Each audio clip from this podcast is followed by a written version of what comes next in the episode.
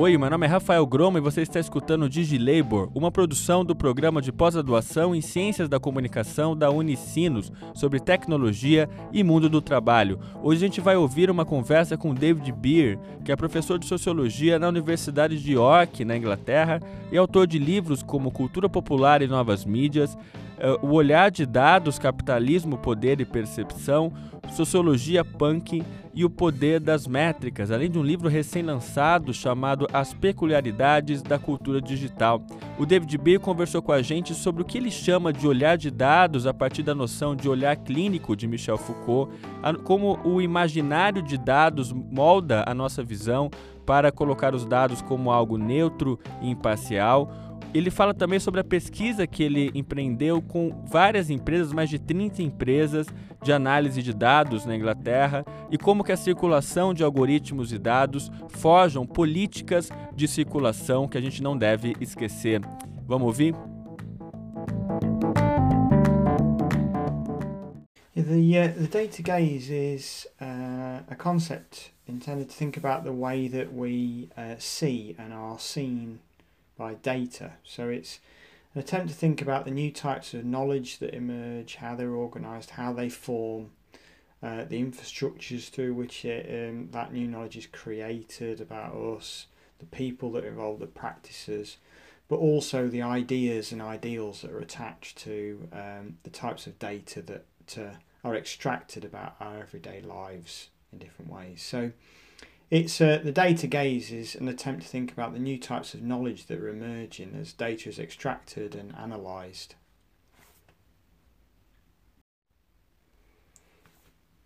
Uh, the data imaginary, um, I think of as kind of the uh, the sort of diamond tip of the data gaze. Uh, it tears through things. It opens up spaces so that data analytics can spread ever further into our lives. So the data imaginary is about the way that we imagine these data, the way that we think about them, the underpinning ideals that are attached to them. So it's an attempt to, the data imaginary is an attempt to think about how powerful promises are attached to data that then me, sort of draw people into uh, data analytics. And what that does is it allows data analytics to then expand into and spread out across the organisations, institutions of which we're part. So this kind of gaze of data analytics can then um, be distributed throughout the, the social world and so the social infrastructures and um, organisations in, in which we live.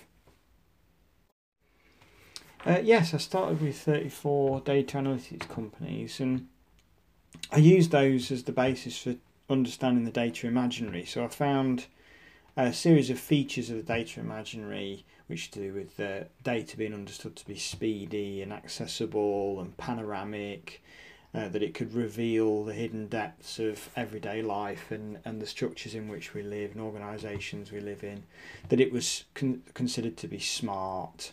So these these sort of features were the things that are located as being um, this the promises and ideals that are projected onto data in order to push back and spread data analytics practices. Um, and when what I found was, um, as I looked through into the infrastructures and practices of data analytics, that those ideals then um, became part of how the infrastructures themselves were created, coded, produced, and also how the practices were shaped of those who were involved in data analytics. So the book looks at, um, uses this foundation for thinking about the way that the imaginary is produced around data spread into the infrastructures and practices of data analytics and how, how they how they form how they're shaped those sorts of things. I find a series of things about the data gaze. One, you know, a couple of important um, points I think that the data gaze is kind of distributed. It's not held up in an analytical space like a clinic. I use Foucault's Birth of the Clinic as a comparison. They're not held into a kind of clinical space. They spread out into the structure of everyday life, which makes the gaze ever more difficult to escape. But also, this is so surveillant, this gaze, that it actually watches over itself. So it's constantly monitoring its own progress. It's constantly looking for ways that it can uh, spread ever more deeply into the social structures in which we live. It's monitoring its own performance, um, its own uh, capabilities, and, and the people involved with it are being monitored by their own systems. So you can think of it as having this kind of hyper surveillance kind of property to it as well. Yes, that's right. Was the um, uh, it started with the book Popular Culture and New Media: The Politics of Circulation, um, and around that time, uh, that was I was working on that around about uh, 2012. Um, and one of the things I'd, I'd noticed was that there was a lot of uh, talk of uh, data mining, data extraction, but it seemed to me that what was more interesting, or perhaps and perhaps more influential, was the way that data fold back into the social world and change it. So, in particular, in, in that book, I looked at the way that the data circulates or folds back into culture and changes what culture is, how it's made, how it's understood. And uh, that there's a politics of circulation going on. So, you can understand um, the the way things become visible, or how things rise to the surface, or how trends happen, or uh, you can understand our cultural encounters with different types of music or games or films by focusing upon these data circulations and the systems that underpin them.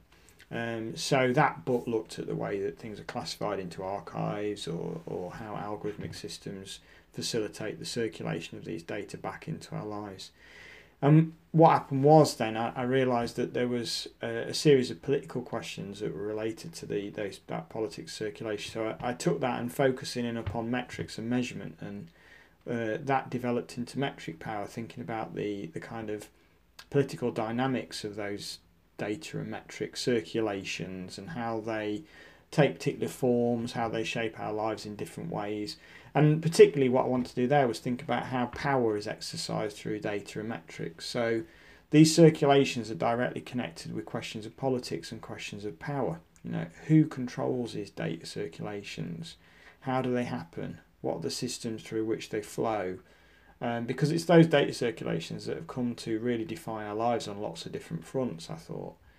And, and that then led finally the, in the third part of that that kind of long term sort of overarching project to the book The Data Gaze because what I wanted to do there was think well if you've got these data circulations going going on who are the who are the people and what the sort of systems that are intervening in those circulations of data who's who are, who is it that's mediating or how are those data circulations mediated by these systems and people so they were the kind of uh, lines of development. And that's why I think circulation is important because it's the circulation is the the moment at which data then feeds back into the social world, reshaping it, which then folds goes back into data and is re you know folds back in again. So there's a kind of circulatory process that's difficult to grasp, but I thought was perhaps important to conceptualize if we wanted to understand contemporary society and contemporary culture.